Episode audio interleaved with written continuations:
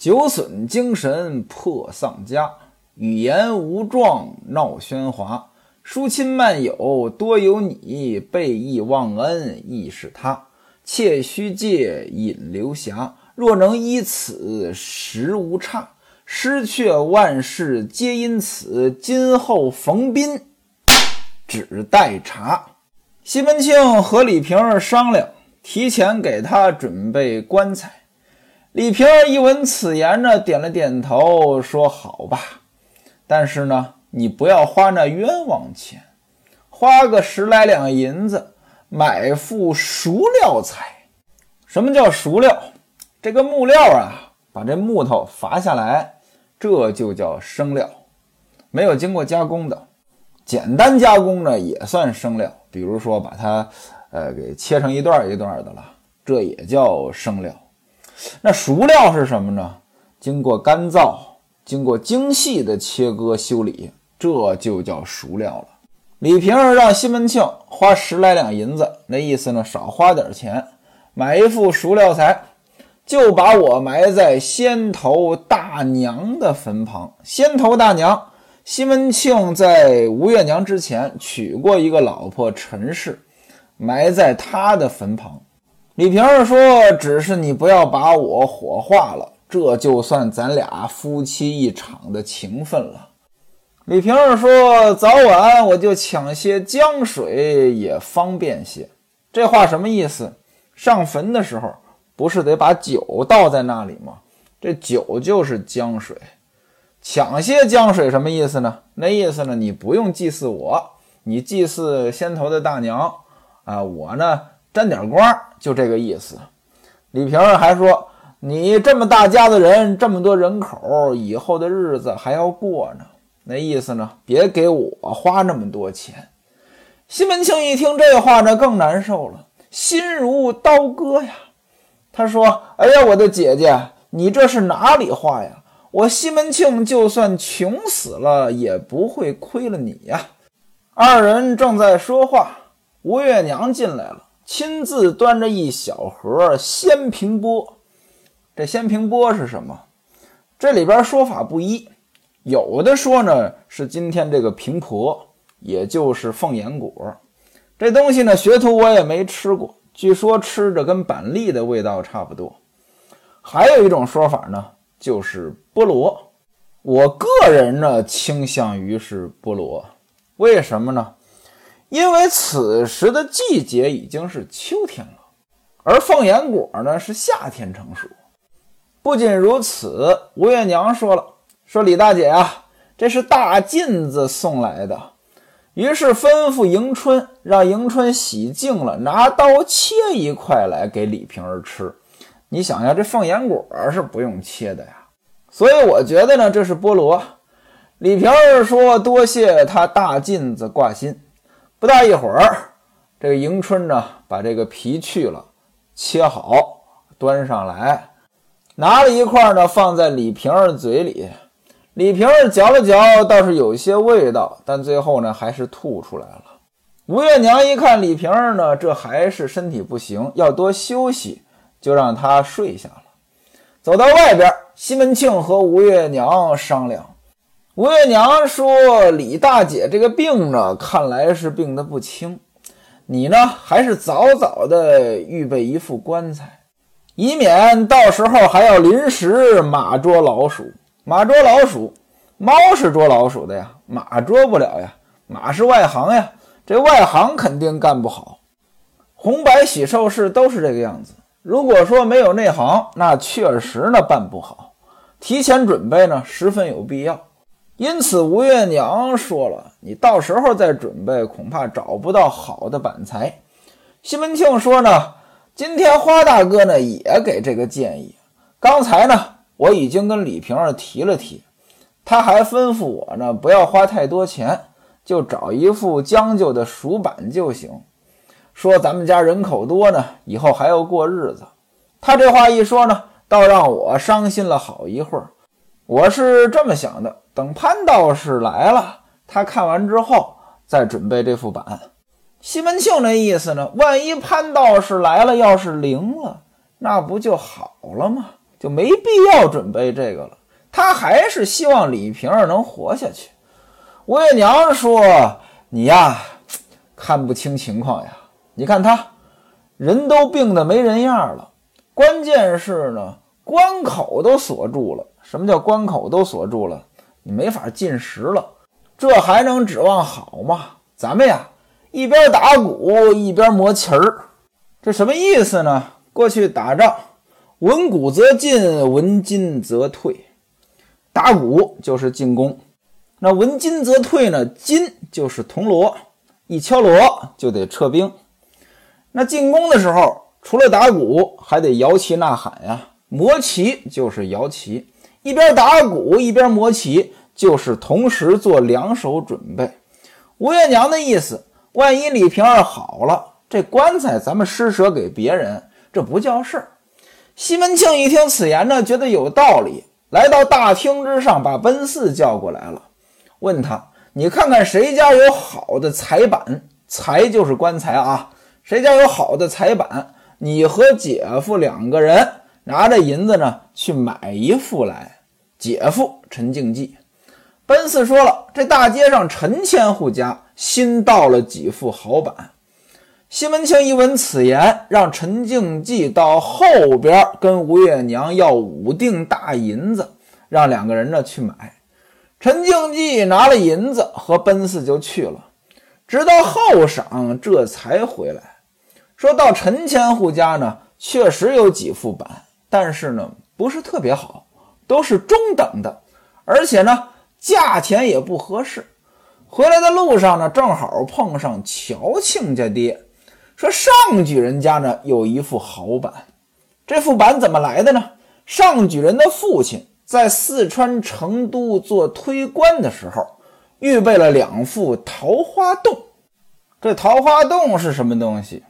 上好的杉木寿材，在四川省凉山彝族自治州有一个建昌古城。这建昌古城，建昌这个地方啊，呃，有一个桃花洞。这个地方的杉木。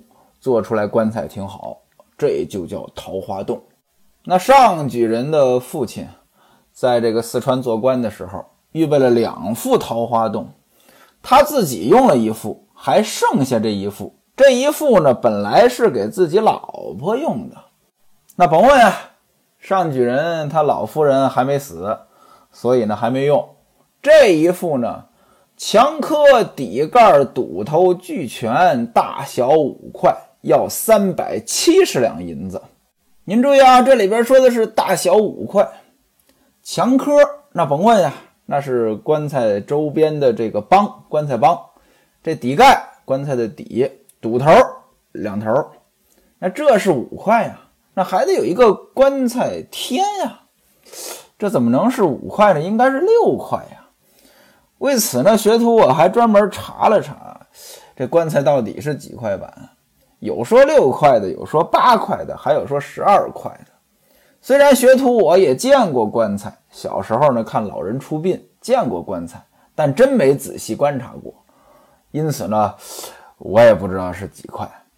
说要三百七十两银子，乔庆家爹呢带着我们过去看了，这板呢真的是好板。乔庆家和上举人呢还讲了半天价，最后呢饶五十两银子。那也就是三百二十两，他为什么要卖呢？因为明年要上京会试，需要钱，否则呢，他舍不得卖。西门庆说：“那，既然乔庆家做主，那就拿三百二十两银子把这抬了来吧。但是要注意，不要摇铃打鼓的。什么叫摇铃打鼓？摇着铃铛打着鼓，大伙儿都知道了。那意思呢，就是你们低调一些。”陈敬济说：“呢。”他那里已经收了咱二百五十两了，再给他七十两就得了。刚才五锭大银子呀，那是二百五十两，现在呢，再给他七十两。于是呢，找吴月娘又要了七十两银子，二人就去了。到了黄昏时分，有几个搬运工拿这个大红毡子给裹着，把这板材呢就抬进门了，放在天井当院。打开西门庆一看呢，果然是好板，立马把这木匠叫过来，把这板材锯开。锯开之后呀，这木头的味道呀，倍儿香。这杉木确实有一种天然的香味，闻着呢很舒服。每块板呢五寸厚，二尺五寸宽，七尺五寸长。明朝时候一寸呢大概是三点几厘米，那五寸厚那就将近二十公分了啊！这板材很厚了。那打棺材打一个二十公分厚的，那这棺材哪能放地下有年头了？那二尺五寸宽，那宽度呢大概七八十厘米，七尺五寸长，那这就将近三米了。刚才呢说的是大小五块板，可这里边呢又说每块板都一样，这前后对不上。西门庆看了呢，觉得这板材呢确实是好，满心欢喜，又把英伯爵叫过来看，跟英伯爵说：“你看这板可以吧？”英伯爵喝彩不已：“哥哥呀，这就叫缘分。每个东西啊有它的主人，这东西就是你的。嫂子嫁哥哥这一场，现而今有这样的板材，够了。吩咐木匠用心好好的打棺材。”打得好，赏你五两银子。木匠答应一声，小人知道。于是呢，在前厅这七手八脚的就开始连夜的做这个棺材。英伯爵跟来宝说，明天早上五更就去请潘道士。他如果能来，你就和他一块儿来，可别耽误了。说完话呢，又陪着西门庆在前厅看着木匠做棺材。到一更时分，这才回家。西门庆说：“明天你早点来，估计着潘道士呢来得早。”英伯爵说：“我知道了。”告辞，出门而去。再说老冯和王姑子晚上呢都在屋里陪李瓶儿。西门庆前边忙活完了，来到李瓶儿房中，想着在这里休息。李瓶儿不肯，说：“这屋里边啊，龌龌龊龊的。”龌龊绰绰，今天说龌龊，形容人思想啊肮脏。其实龌龊本来的意思呢，就是肮脏，跟思想没什么关系。那李瓶儿一个病人，又是血崩之病，那能干净得了吗？对吧？说这屋里脏，而且呢，他们都在这里也不方便，你到别处去睡吧。西门庆一看，对呀，王姑子都在这里，自己呢确实也不方便在这儿。于是呢，又到了潘金莲房中。您看啊，这李瓶儿啊，她确实是潘金莲最大的竞争对手。如果说李瓶儿没事儿，西门庆就整天愿意在李瓶儿这儿。他对潘金莲的兴趣呢，就是小很多。李瓶儿让迎春把角门关了，上了门栓。让迎春点着灯，打开了箱子，取出几件衣服和银首饰来，放在一边。先把王姑子叫过来，给了他一锭五两的银子，还有一匹绸子，说：“等我死后呢，你请几位师傅给我送这个血盆经。”王姑子说：“我的奶奶，你也忒多虑了，上天会保佑你的，你肯定能好。”李瓶儿说呢：“这钱呢，你先收着，不要跟大娘说我给你钱了，只说呢，我给了你这匹绸子。”王姑子说：“我知道了。”于是呢，把银子和绸子都收了，又把冯妈妈叫过来，从枕头边呢拿过四两银子、一件白绫袄、黄绫裙，还有一根银链儿，递给了他。什么叫银链儿？就是那个女的插在头上那个有很多齿儿的那个东西。他跟冯妈妈说：“老冯啊，你也是一直跟着我的老人了。打我小时候你就一直跟着我，现而今我要死了也没什么。这套衣服还有这件首饰，给你留作纪念。这银子呢，你收着，就给你当棺材本了。你放心，那边那房子呀。”我会跟你爹说，你尽管住，就当替他看房了，他不会把你赶走的。您看啊，李瓶儿对老冯那可是真不错。但老冯呢，对李瓶儿怎么样？前文书您也听过了。冯妈妈一手接了银子和衣服，倒身下拜，哭着说：“老身呢，也是没福气呀。有您老人家在一日，就给老身呢做一日的主。您老人家若有些好歹，我可怎么办呀？”李瓶儿呢，又把奶妈如意叫过来了。给了他一身紫绸袄，还有蓝绸裙儿，一件旧绫票，两根金头簪子，一件银满褂银满褂也是戴在头上的银首饰。说呢，你呢是孩子的奶妈，照顾孩子一场。现在孩子死了，你的奶呢也断了，实指望呢我活一天呢就用你一天。没想到呢，我也死了。我呢会和你爹还有大娘说，等我死了，你大娘生了孩子，叫你接着做她的奶妈。这些衣服呢，给你留个念想。你呢也不要抱怨了。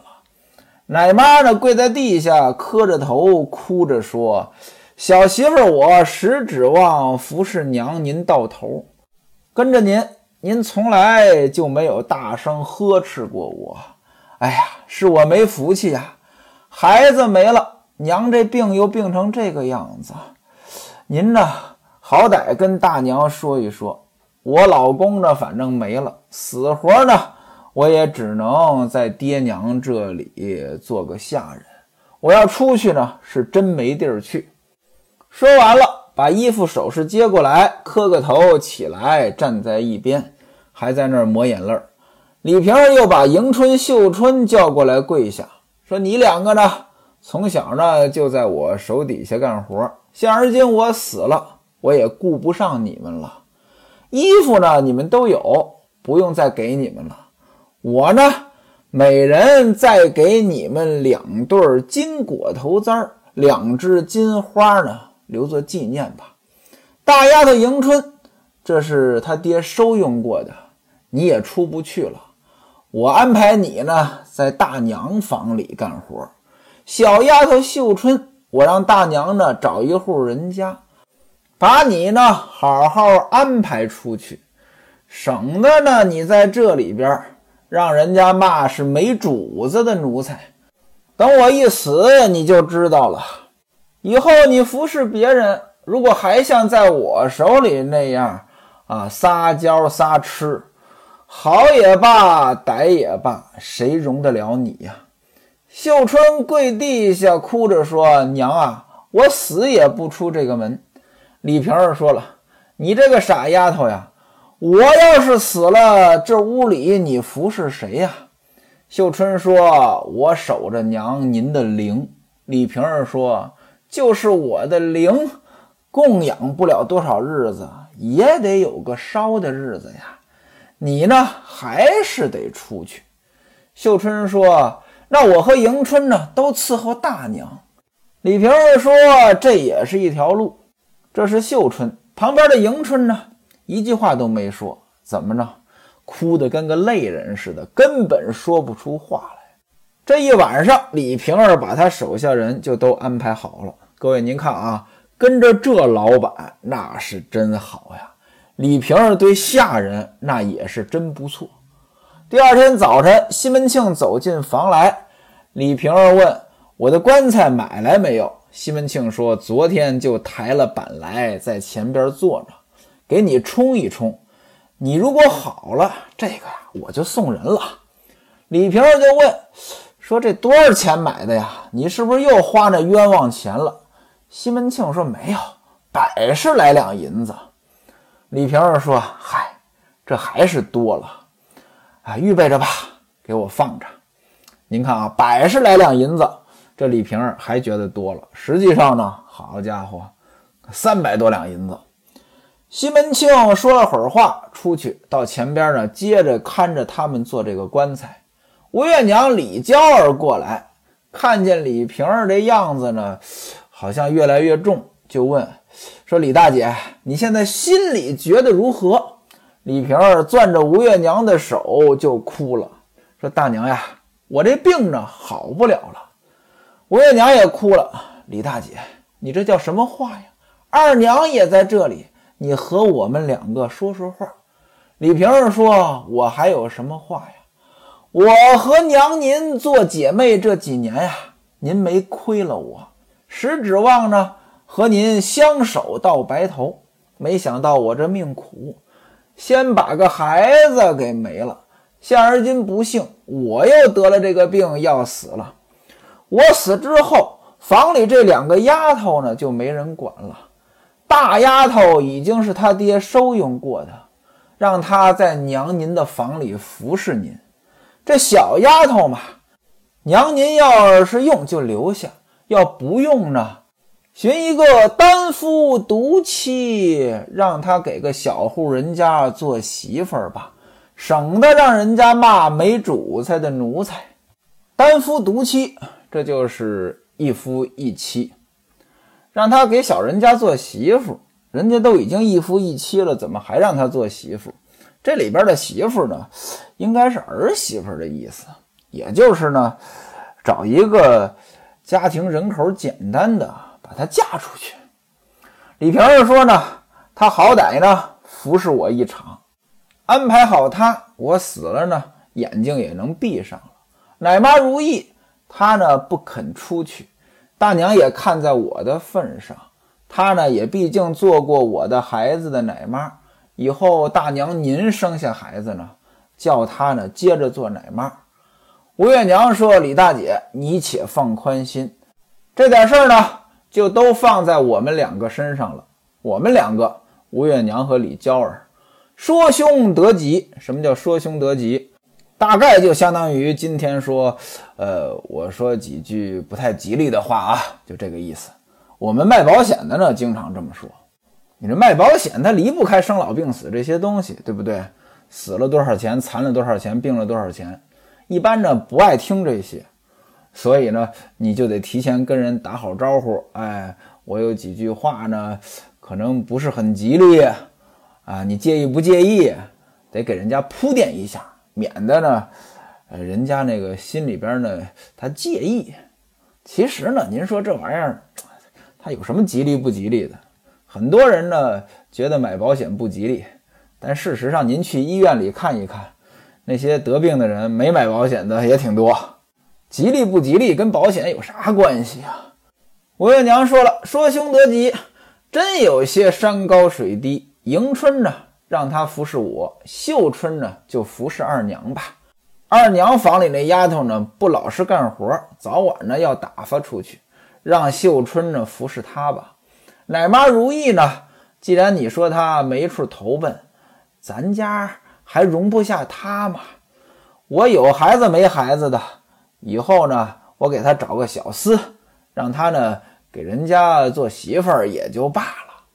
李娇儿在旁边说：“李大姐呀，你别想这么多了，这点事儿呢，都包在我们两个身上了。”真有事儿的话，就让秀春伺候我，我会好好照顾她的。李瓶儿呢，就把奶妈如意和两个丫头叫过来，给吴月娘和李娇儿磕头。吴月娘呢，这真看不下去了，这眼泪呢是哗哗的流。不大一会儿，孟玉楼、潘金莲、孙雪娥也都过来探视。李瓶儿呢，就说了几句场面上的话吧。那意思就是跟你们在一起做姐妹很开心呀，感谢你们照顾我呀，这都是套话呗。等李娇儿、孟玉楼、潘金莲等人都出去了，只剩下吴月娘在房间里守着李瓶儿。李瓶儿悄悄地向吴月娘哭诉啊：“娘啊，您以后要是生了孩子，一定要好生看着养着呀。”给他爹留下一条根呀，千万不要像我这等粗心，让人暗算了呀。吴月娘说：“姐姐，我明白，明白什么呀？这指的就是潘金莲说的呀。书中暗表，后来西门庆死后，潘金莲在家里就留不住。”吴月娘把他赶出去，就是想着李瓶儿今天的这句话呀。这正是唯有感恩并积恨，千年万载不生尘。